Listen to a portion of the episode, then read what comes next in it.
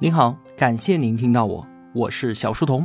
我的节目首发平台是在小书童频道微信公众号，小是知晓的小，在公众号里回复陪伴，可以添加我的个人微信，小书童将常年相伴在您左右。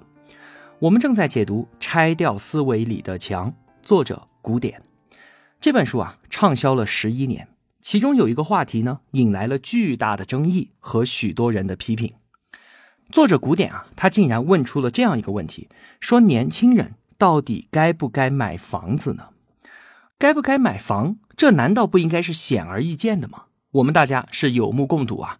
过去十多年房价暴涨成什么样了？劝诫年轻人不要买房，这不是坑人吗？我们就来看看古典他是怎么说的。他讲了一个真实的故事。话说有一位叫做小巴的年轻人。二十一岁，从名牌大学金融系毕业，在证券公司当普通的员工。他有一个女朋友，叫做小苏。很快啊，两人打算结婚。姑娘就问小伙说：“我们两个结婚了，房子怎么办呢？”小八说：“我现在手上有十万块钱，要么我们两个拿这笔钱去买一套小房子，要么你就让我拿去投资，等我几年，我们再买一套大的。”小苏说：“那好吧，我相信你，你去投资吧。”于是他们两个就住在出租屋里面，生下了第一个孩子。小八的事业慢慢有了起色。六年之后，他拿出了三十万，买了他们自己的第一套房。在小八结婚十周年，也就是他三十二岁的时候，赚到了自己人生当中的第一个一百万。这个时候啊，他周围的朋友们已经住上了更大的房子了。可是呢，他还打算继续用这笔钱去做投资，而不是买房。到了今天啊。这个小巴以九百九十六亿美元的身家位列全球富豪榜第六名。没错，这个人就是股神巴菲特。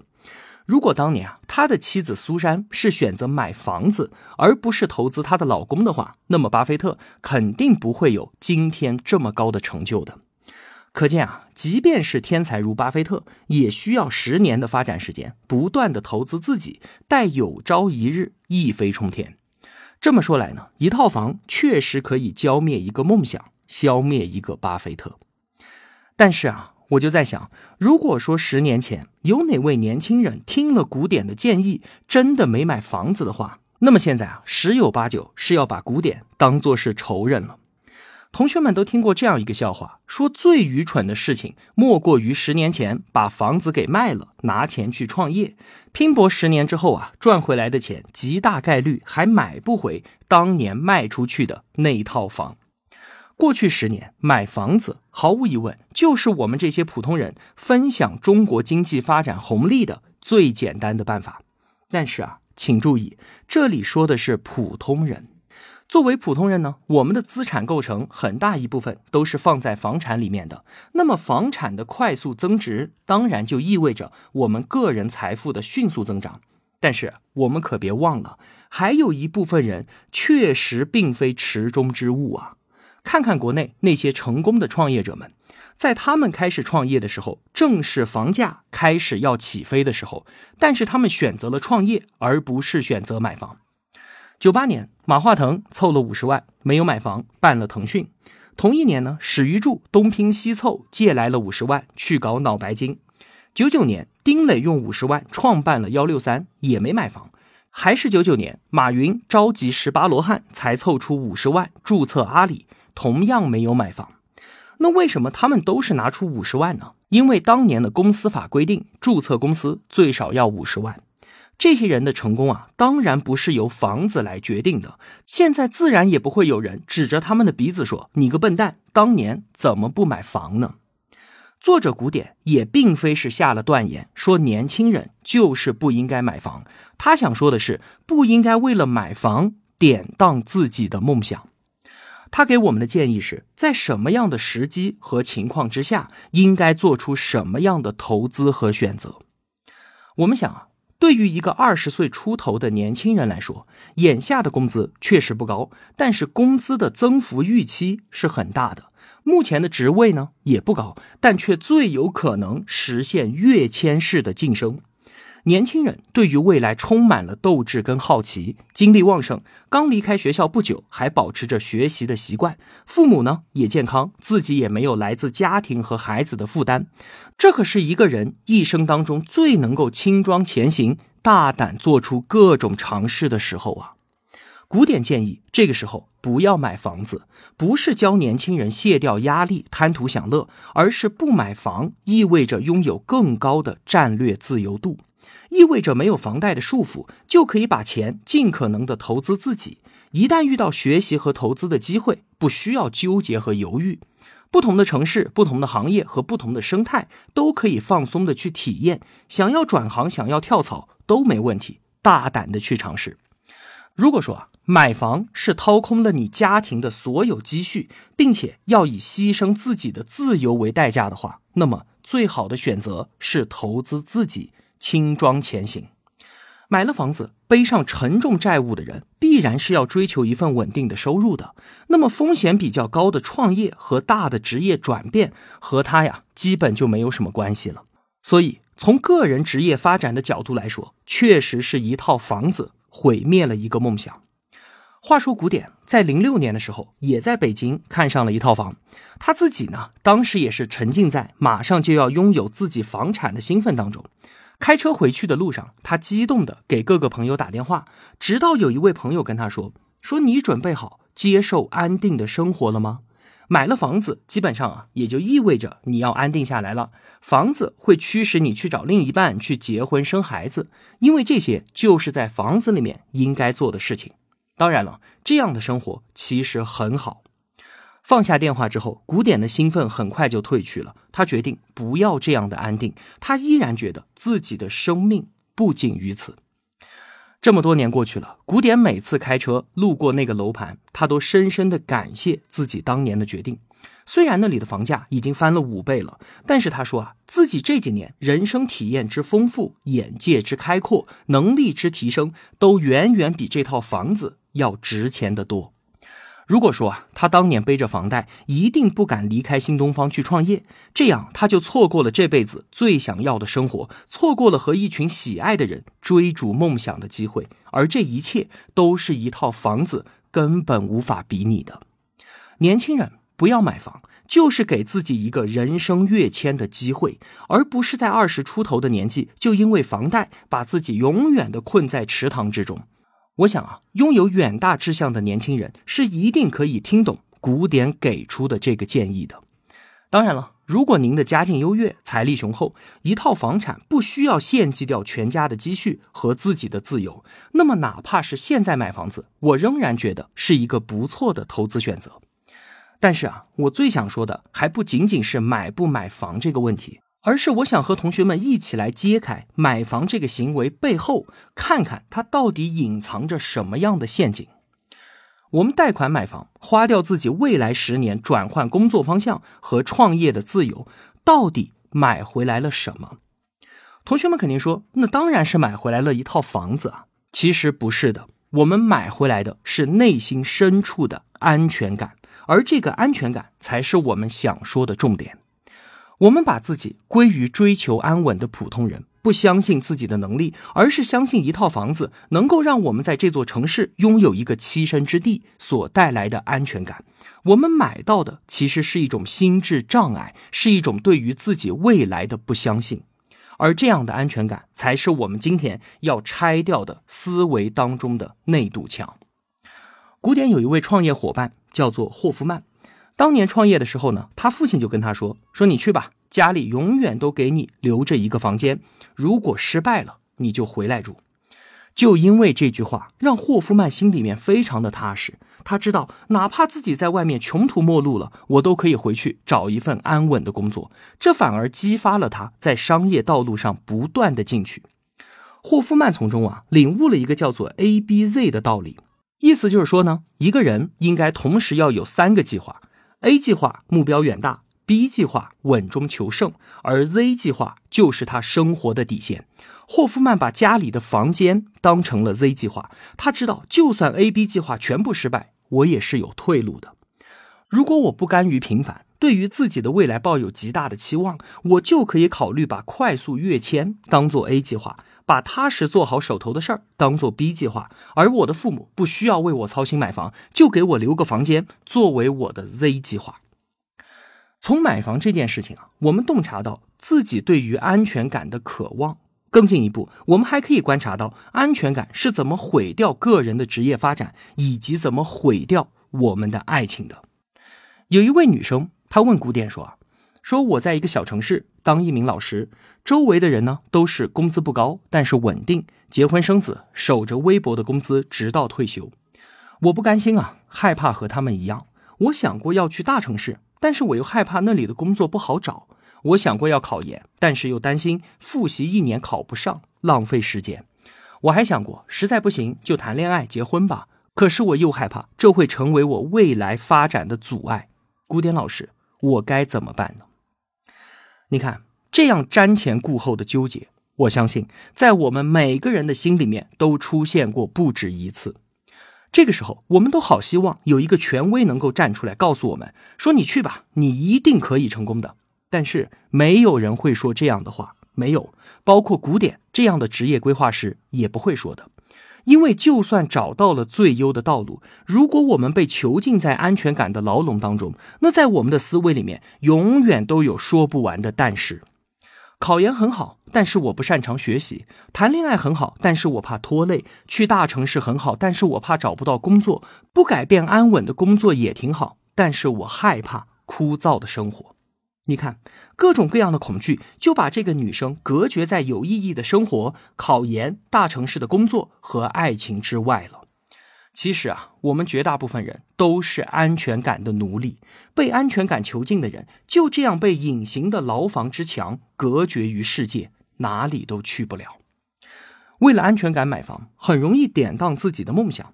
追求安全的职业规划，往往让自己寸步难行。而我们一提到爱情的时候呢，经常都会跟安全感扯到一起。但是啊，一味的追求安全感的爱情，注定将是一场悲剧。古典在书里面给我们讲述了一个简短的美丽的爱情故事。上大学的时候，为了和他在一起，女孩宽衣解带；毕业了，为了留住他，女孩选择和他结婚，嫁给他。几年之后，为了让他回心转意，女孩为他生了孩子。又过了几年，当婚姻和孩子还是留不住那个人的时候，他选择要结束掉自己的生命。这是一个多么凄美的爱情故事啊！一个无情的男子和一个那么痴情的女孩。等等，女孩真的爱这个人吗？不是的，这不是爱情，这只是过分的追求安全感带来的恐惧罢了。爱有两种，一种是死死的抓住对方。你紧张，他也紧张，而另一种呢是轻轻的拖住，你舒服，他也舒服。没有人能够完全的抓住另一个人的。如果我们把自己所有的快乐和安全感都绑定在另一个人的身上，也就为自己日后的疯狂埋下了伏笔。爱是什么？是从我们自己开始，爱父母，爱恋人，爱朋友，爱周围的人。但是，一切的一切，一定都是从我自己开始的。只有溢出的才叫做爱，打着爱的旗号的那些伟大的牺牲者，都是因为自己内心有着深深的恐惧，安全感狞笑着奴役他，于是，在毁掉他自己的同时，也毁掉了他身边的人。请相信啊，在这个世界上，不管失去谁，你都能够活下去，而且一定能活得很好。当我们拥有了说走就走的能力的时候，才能够收获。真正的爱情，我们来看一看被誉为中国第一桩西式离婚案的故事。男主角同学们都很熟悉，诗人徐志摩。女主角呢是他的第一任妻子，叫做张幼仪。十五岁那年，张幼仪奉父母之命、媒妁之言嫁给了徐志摩，但是丈夫从来就看不上她，从第一眼见到她就嫌弃的说她是一个乡下土包子。婚后不久，张幼仪就怀孕生子了。徐志摩旋即出国。后来，张幼仪去到英国和丈夫团聚。二十二岁那年，她又怀上了他们的第二个孩子。可是徐志摩坚决的要她打掉孩子，并且要跟她离婚。在所有的哀求都被坚决的拒绝之后，她在离婚协议上签字了。此后，经历了贫穷、彷徨和世人的嘲笑，人生跌至低谷。在回首往事的时候啊，张幼仪说。当年我凡事都害怕，我害怕结婚，害怕父母失望，害怕人言可畏。可是最终该来的全都来了。后来，张幼仪放下了恐惧，人生开始反弹。离婚之后，他在德国待了三年，学习进修。回国之后，在东吴大学教德语，随后担任上海女子商业储蓄银行副总裁、云商服装公司总经理，成为了民国年间少有的女性商业领袖。谁会想到，当年徐志摩口中的那个土包子，竟然引领上海乃至是整个中国的时尚潮流？他打理的女子商业储蓄银行，在风雨飘摇的乱世坚持了三十多年。直到后来，在政策的影响之下，金融业公私合营才宣告结束。张幼仪开挂一样的后半生和徐志摩再没有关系。他既没有想要证明什么，也不想要报复什么。如果还有证明或者是报复，就只能够说明他还活在别人的阴影里面。而那个时候的张幼仪已经成为了比徐志摩更亮的一束光了。事实上啊，这两个人离婚之后，反而成为了可以好好聊天的朋友。徐志摩因为飞机失事离开人世，帮他照顾父母，帮他整理文件，甚至是出钱资助他的遗孀陆小曼的，都是张幼仪。还记得我们刚才说的吗？爱不是依赖，不是对所谓安全感的肆意追逐，爱不是紧紧的捆绑，而是轻轻的拖住。爱是先爱我们自己，之后溢出去。再去爱别人，有说走就走的能力，才能够收获真正的爱情。这就像是舒婷的那首诗中说的那样：“我必须是你近旁的一株木棉，作为树的形象和你站在一起。先要有紧握于地下的根，才能有相触在云里的叶，仿佛永远分离，却又终身相依。”对于安全感的执念，影响着我们生活中大大小小各类的决策。那怎么拆掉思维里的这堵墙呢？我们不妨啊，在安全的环境里面，开始小范围的去做一些尝试。比方说，在不着急的时候，关掉导航，跟着自己的感觉走走看，没那么糟糕的。拿出买一平方米房子的钱，给自己安排一次旅游，没有什么。在那些无关紧要的小群体里面，做一些自己原来一直不好意思做的事情，你看看会怎么样？给那些自己可去可不去的职位打一个电话，推销一下自己，不妨让我们自己冒一次险吧，试探一下这堵安全感的墙是不是如同看上去那样的坚固。再有，少看一些凄惨的电影和恶俗的电视剧，也少和那些没有安全感的人待在一起，尽量。别给自己被恐惧侵蚀的机会，接近那些简单快乐的人，做一些过程本身就能让我们非常开心的事情。站在阳光里，就会慢慢的赶走黑暗的。安全感不应该来源于房子，不应该来源于习惯，不应该来源于不想改变，不应该来源于对别人的依赖。那么，安全感到底应该是什么呢？在最后啊，古典给了我一个很好的解释。古典说。有这样一个女学生，身材高挑，年轻漂亮，还有一个如果她愿意，一辈子都不用工作的家境，而她自己的事业呢，也小有所成。这样一个女孩子，应该是世界上最有安全感的人了吧？其实不是的，她最近一直在谈恋爱，找了一个又一个，每个都是草草收场。她说啊，我只是想找一个人陪我，我希望这个人能够给我安全感。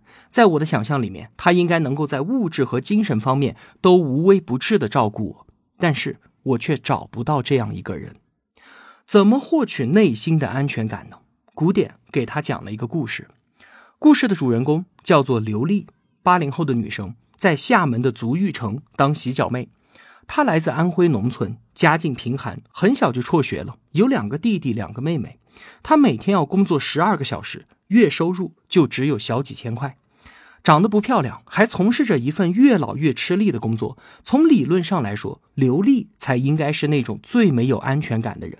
但是，就是这样一位洗脚妹，多年来资助了一百多位贫困的中小学生。她拿出来资助的这些钱，足够她在厦门付一套房子的首付，让她过上安稳的小日子了。为了赚钱，他没日没夜的加班，但是每个月总有两天，他要请假，坐着公交车去看望自己资助的学生，帮助他们解决生活上的困难。自己在十三岁的时候，因为贫困辍学打工，他也深深的知道学习能够改变命运。后来啊，刘丽成为了一个公益爱心组织的发起人，和数百位志同道合的爱心人士一起助学。创业之后，他每年都拿出百分之二十五的利润来做慈善。在这个物欲横流、人人自危的社会，这是怎样的一种强大和坦荡呢？刘丽刚刚开始做洗脚妹的时候，她也不能够接受，因为自己从小到大学习都很好，成绩年级第一，现在却要靠做这个来赚钱。第一个月的工资一千八百块，他把一千五都寄回了家，希望父母可以宽慰一些。可是却遭到了父母的痛骂，说村里人说你和别人睡觉挣钱，是不是真的？刘丽没有告诉父母真相，因为说出来他们也不会懂。二十岁出头的女孩在洗脚城里边，每天都要应付各种各样的状况，同时还要应付家里人的猜忌。她大部分的收入每个月都寄了回去，给弟弟妹妹们上学。两年过去了，家里的经济状况慢慢好了起来，也盖了房子。但是啊，那一年春节回家，刘丽的父母由于女儿不光彩的工作，竟然把她给赶了出去，这让她彻底的崩溃。在外面受苦受累，她都可以接受，因为她知道家里面需要她。可是当父母把她赶出来的时候，她绝望了，所有的委屈、无奈和当年辍学时的心痛一块涌上心头。不知道是怎样的一个转念，他做了一个决定，让自己彻底成为了命运的主人。他开始帮助那些穷困的学生，他用自己的绵薄之力，坚定地给予了很多孩子改变命运的机会。在网上，同学们可以找到这个让人尊敬的女子，她素面朝天，宁静幸福，善良安详。她说：“我要赚很多的钱，让村里面读不起书的孩子能够去上学。”古典通过刘丽的故事告诉我们，安全感。不是从别人身上得到什么，而是内心深处一种被需要的感觉，是给予这个世界什么？安全感是给予，而不是索取。刘丽因为家庭需要而有安全感，又因为家庭的排斥失去了安全感。在绝望的时候，她幸运地找到了更大的目标，去帮助更多的孩子，这让她重新找回了内心的安全和平静。正是这样给予的力量，才让这个普通女子拥有了看淡钱财的安全和从容。那些紧锁自己的内心，整天盘算别人的人；那些躲在自己的小窝里面，整天等待救援的人；那些躺在优越的物质条件上，惶恐的担心失去的人；那些内心慌乱、没有安全感的人，应该去做些什么呢？如果说你也是一个没有安全感的人，那你能为此做的最好的事情，就是在你最恐惧的地方，无条件的去帮助别人，支持别人，是这个世界上最安全的事情，也是永远都不会失败的事情。请一定要记住，安全感是给予，而不是索取。好了，今天就聊到这里了。拆掉思维里的墙，同学们可以在音频旁边的链接直接买到这本书。如果我有帮助到您，也希望您愿意帮助我。我用跨越山海的一路相伴，希望得到您用金钱的称赞。小店里上了新的商品，愿生活中所有的美好都不被辜负。小店期待您的光临。我是小书童，我在小书童频道与您不见不散。